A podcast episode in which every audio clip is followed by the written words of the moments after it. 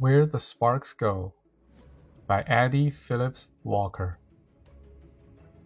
One night, when the wind was blowing, and it was clear and cold out of doors, a cat and a dog, who were very good friends, sat dozing before a fireplace. The wood was snapping and crackling, making the sparks fly.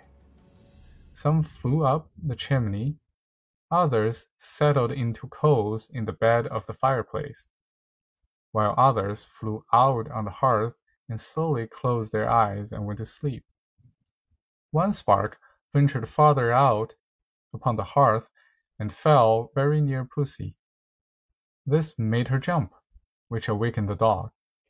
That almost scorched your fur coat, Miss Pussy, said the dog. No, indeed, answered the cat. I am far too quick to be caught by those silly sparks. Why do you call them silly? asked the dog.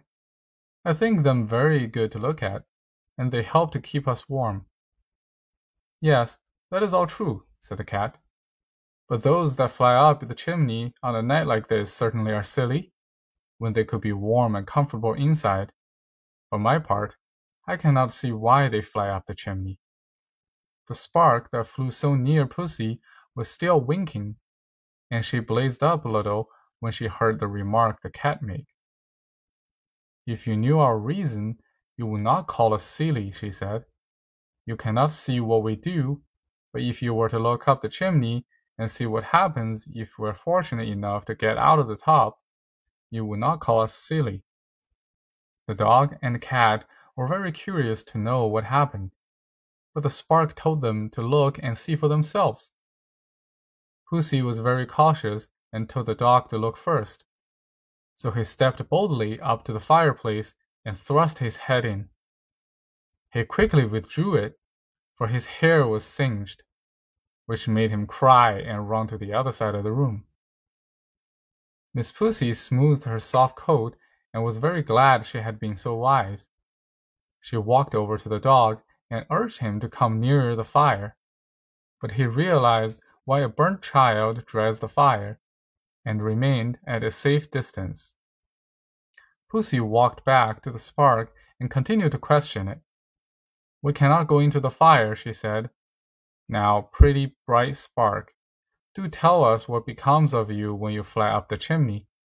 I am sure you only become soot that cannot make you long to get to the top. Oh, you are so very wrong, said the spark.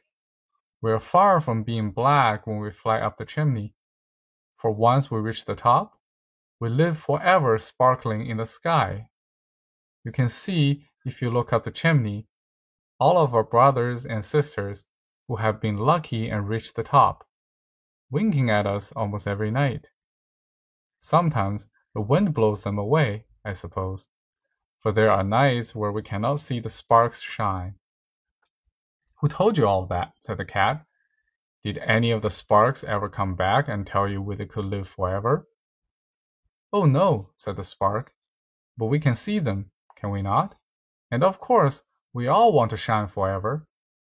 I said you were silly, said the cat, and now I know it. Those are not sparks you see, they're stars in the sky. You can call them anything you like, replied the spark. But we make bright light, you see. Well, if you take my advice, said the cat, you will stay right in the fireplace. For once you reach the top of the chimney, out of sight you go. The stars you see twinkling are far above the chimney, and you never could reach them.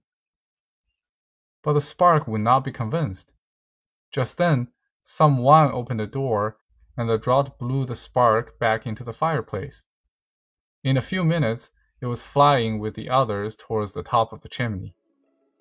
Pussy watched the fire a minute and then looked at the dog. The sparks may be right, after all, said the dog. Let us go out and see if we can see it. Pussy stretched herself and blinked. Perhaps it is true, she replied. Anyway, I will go with you and look.